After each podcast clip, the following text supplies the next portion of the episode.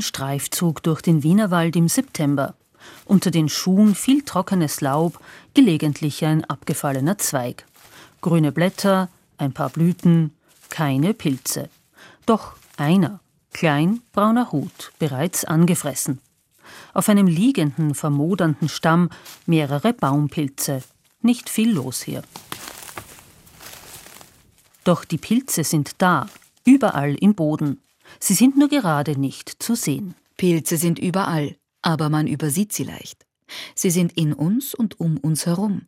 Sie sorgen für uns und für alles, worauf wir angewiesen sind. Und doch führen sie ihr Leben weitgehend im Verborgenen. Je mehr wir über sie erfahren, desto weniger verbleibt, was ohne sie Sinn ergibt. Das schreibt der britische Biologe, Pilzforscher und Autor Merlin Sheldrake in seinem Buch Entangled Life, in deutscher Übersetzung Verwobenes Leben, in dem er tief in das verborgene Leben der Pilze eintaucht. Seine Aufmerksamkeit auf die Rolle der Pilze im Kreislauf des Lebens und Sterbens lenkte in früher Kindheit sein Vater, der Biologe und Autor Rupert Sheldrake. One thing I remember about being a child was ich erinnere mich, dass ich als Kind Küchenabfälle zum Komposthaufen brachte. Einige Monate später half ich meinem Vater im Garten und streute die daraus entstandene Erde auf die Blumenbeete. Ich war fasziniert. Wie kann sich dieser Abfall verändern? Wie kann aus Bananenschalen und Orangenschalen Erde werden? Mein Vater erklärte mir, dass Pilze, Bakterien und andere Mikroben Dinge von einem Zustand in einen anderen verwandeln können. Das war mir wie eine Art Superkraft vorgekommen und das tut es immer noch. Ich bin immer noch erstaunt über die Kraft der Zersetzung, die die Welt um uns verändert. Merlin Sheldrake war im September auf Einladung von Mai Pilz, einem jungen Unternehmen für Pilzforschung und Entwicklung, nach Wien gekommen, um bei den von Mai Pilz organisierten sogenannten Pilzfestspielen einen Vortrag zu halten. Durch sein im Jahr 2021 veröffentlichtes Buch, das die wunderbare Welt der Pilze wissenschaftlich fundiert und spannend wie ein Roman detailreich darlegt, wurde er zum Popstar der Pilzbegeisterten. Bei seiner Forschungsarbeit und seinen Recherchen schreckt er auch nicht vor Selbstversuchen zurück, um dem Leben der Pilze möglichst nahe zu kommen. Denn er möchte ein neues Verständnis für dieses Reich schaffen. Das menschliche Leben ist untrennbar mit dem Leben der Pilze verbunden. Denn wir brauchen zum Beispiel den Boden. Pilze sind für die Bildung von Boden unerlässlich. Wir nutzen Pflanzen und Pflanzen sind untrennbar mit Pilzen verbunden. Wenn wir eine Pflanze essen, essen wir auch Pilze. Wenn wir Pflanzen kultivieren, kultivieren wir auch Pilze, ob wir daran denken oder nicht. Wir können uns also nicht als vom Leben der Pilze getrennt betrachten. Aber es gibt sicher viele Vorurteile gegen Pilze. Wir wissen wenig über Pilze, weil wir bei Pilz meist nur an den Fruchtkörper denken, der zu bestimmten Zeiten des Jahres aus dem Waldboden sprießt, um die Sporen zur Vermehrung zu verbreiten. Dabei lebt der Großteil des Pilzes, nämlich sein Myzel, in der Erde. Es besteht aus einem großen Netzwerk an sehr dünnen Fäden, genannt Hyphen. Viele Pilze gehen mit Pflanzen eine Symbiose ein. Diese sogenannten Mykorrhiza-Pilze leben an und in den Wurzeln eines Baumes zum Beispiel und liefern ihm Wasser und Nährstoffe wie Stickstoff oder Phosphor, die sie aus dem Boden gelöst haben. Im Gegenzug erhalten sie Kohlenhydrate, die der Baum mittels Photosynthese erzeugt hat. Der Pilz schützt die Pflanze auch vor Krankheitserregern und Schädlingen. Diese Beziehungen zwischen Pflanzen und Pilzen gibt es schon seit langer Zeit. Es scheint, dass vor etwa 500 Millionen Jahren die Vorfahren der Pflanzen, die Süßwasseralgen, nur mit Hilfe von Pilzpartnern an Land gelangen konnten, die in ihnen und um sie herum wuchsen und den Boden mit ihren Myzelnetzwerken erkundeten. Sie waren über zig Millionen Jahre wie Wurzelsysteme dieser frühen Pflanzen, bis diese ihre eigenen Wurzeln entwickelt hatten. Diese Verbindung ist also die Wurzel des Lebens auf dem Land und grundlegender für das das Pflanzendasein als Blätter, Früchte, Holz oder Blüten, die wir als zentrale Merkmale von Pflanzen betrachten. Merlin Sheldrake hat sich dieser Symbiose im Rahmen seiner Doktorarbeit gewidmet und in den tropischen Wäldern Panamas den Dschungelenzian Voiria studiert, der im Laufe der Evolution seine Fähigkeit zur Photosynthese verloren hat. Er muss sich darauf verlassen, dass andere Pflanzen spendabel genug sind, damit auch er Nährstoffe von den Pilzen bekommt.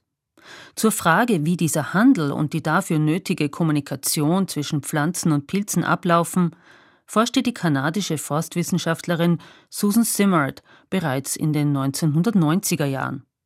Die Veröffentlichung eines Artikels dazu betitelte das Wissenschaftsmagazin Nature damals mit The Wood Wide Web, ein Wortspiel mit dem World Wide Web der Daten, das damals allgemein zugänglich wurde. Zwar gibt es Hinweise auf diese unterirdische Kommunikation, aber die Forschung daran ist schwierig und aufwendig. Es gibt also noch viele offene Fragen. Die gibt es auch insgesamt zum Thema Pilze. Mykologie, die Wissenschaft der Pilze, ist noch nicht einmal ein eigenes Fach an den Universitäten. Lange Zeit herrschte auch Unklarheit darüber, wo die Pilze im System der Lebewesen überhaupt hingehören, sagt Irmgard Greilhuber, die am Department für Botanik und Biodiversität der Universität Wien die Pilzforschungsgruppe leitet. Die Pilze wurden eigentlich bis zum Jahre 1969 als Pflanzen aufgefasst, bis Whittaker das neue System der Organismen aufgestellt hat, eben aus fünf Reichen. Man hat sie zu den Pflanzen gerechnet, weil sie nicht mobil sind und sich mit den Sporen fortpflanzen. Also es war einfach ein, den Pflanzen Lebensweise. Und der Knackpunkt war eigentlich auch hier die Genetik. Aufgrund DNA-Ähnlichkeitsvergleich ist man draufgekommen, die sind ja gar nicht mit den Pflanzen näher verwandt, sondern mit den Tieren. Also Pilze und Tiere haben jeweils einen gemeinsamen einzelligen Vorfahren. Also ist jetzt nicht so, dass das Eierschwammel jetzt direkt mit dem Schimpansen verwandt ist, so ist nicht. Aber wenn wir zurückgehen in der Evolution, sind beide Linien einmal von einem Einzeller, der gleich war, ausgegangen. Pilze können keine Photosynthese betreiben. Sie ernähren sich wie Tiere durch die Aufnahme organischer Substanzen über ihre Hyphen. Makromolekulare Nahrungsquellen lösen sie mit Enzymen aus ihrer Umgebung. Sie verdauen also sozusagen außerhalb ihres Körpers und nehmen das Verdaute dann auf.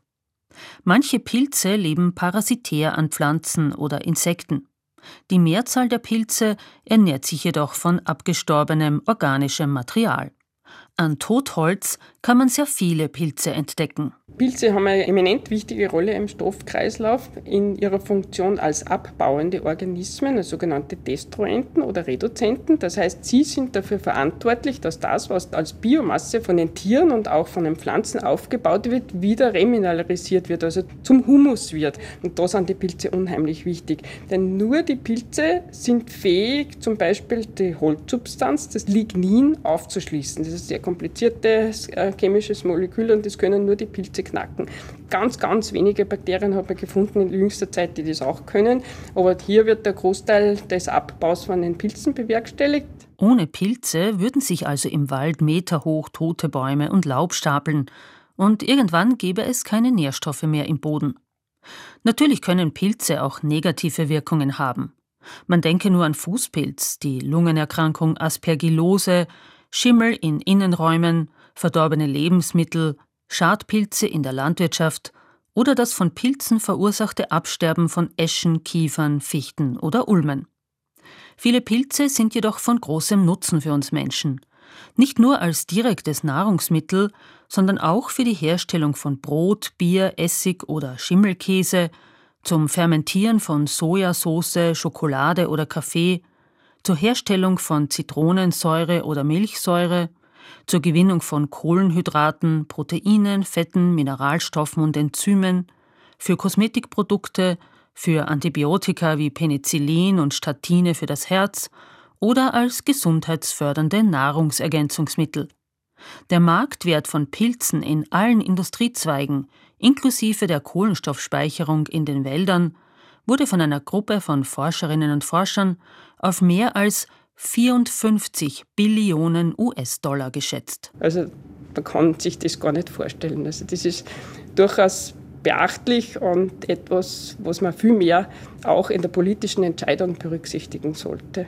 Denn die Biodiversität der Pilze ist gefährdet. In Österreich gibt es eine rote Liste der Großpilze und es sind circa 30 Prozent eigentlich der Pilzarten gefährdet. Das sind nicht die äh, häufigen gängigen Speisepilze betroffen, sondern das Problem ist in dem Fall nach wie vor Habitatzerstörung, Habitatvernichtung, Habitatveränderung. In einer Fichtenmonokultur wachsen natürlich ganz andere und viel weniger Pilze wie in einem heimischen Mischwald oder eben auch die Trockenlegung der Moore oder auch die Aufdüngung der Trockenrasen und Magerrasen und die Bodenversiegelung, die natürlich in Österreich eh schon wissen, viel zu hoch ist. Also da muss man runterkommen, unbedingt auch im Sinne der Pilze. Auch Fungizide, die in der Landwirtschaft oder in der Tierhaltung eingesetzt werden, können Mykorrhiza-Pilzen schaden, die in Symbiose mit Pflanzen leben. Es könnte also sein, dass wir Pilze zerstören, deren positiven Wert wir noch gar nicht kennen. Es ist noch nicht einmal bekannt, wie viele Arten von Pilzen es weltweit gibt. Schätzungen gehen von eineinhalb bis viereinhalb Millionen Pilzarten aus. Davon sind erst ca. 150.000 beschrieben und bekannt, sagt Irmgard Greilhuber. In Österreich, so schätzt sie, gibt es etwa 17.000 Pilzarten. Viele Gruppen sind derzeit aber nicht beforscht. Die Dokumentation der Pilze in Österreich ist der Pilzforscherin deshalb ein großes Anliegen. Sie erhebt zum Beispiel im Nationalpark Kalkalpen, welche Pilzarten wo und wann wachsen. Ein weiterer großer Bereich ist das Barcoding der Pilze im Rahmen von ABOL, also vom Austrian Barcoding of Life. Da habe ich also auch sehr viele Sequenzen generiert, mit denen die Pilze in Österreich dann genetisch charakterisiert werden können. Und vielleicht auch noch ein Aspekt, der wichtig ist, gerade für die Pilzkartierung, für die Artenerhebung im Gelände. Da sind also die Citizen Scientists unheimlich wichtig. Also ich bin ein großer Fan von Citizen Science. Beide haben da positive Wirkung davon. Wir bekommen Verbreitungsdaten und die Citizen Scientists bekommen die Pilzbestimmung. Sie können dadurch lernen, was ist das für ein Pilz, wo wächst er und äh, ist er essbar oder nicht. Der britische Pilzforscher Merlin Sheldrake hat noch eine Strategie, mehr Aufmerksamkeit auf das Reich der Pilze und ihre Bedeutung für unser aller Leben auf diesem Planeten zu lenken. Er ist Teil der 3F-Initiative. Ohne die Aktivität von Pilzen wäre das Leben von Tieren und Pflanzen nicht in der heutigen Form möglich. Deshalb versucht die 3F-Initiative, die Funga in diesen Rahmen aufzunehmen. Wenn wir Flora und Fauna sagen, sagen wir auch Funga. Das ist wichtig, weil dadurch Gelder für Forschung und Bildung freigesetzt werden und unser Konzept von Ökosystemen und Naturschutz erweitert werden kann. Of ecosystems and what conservation can be.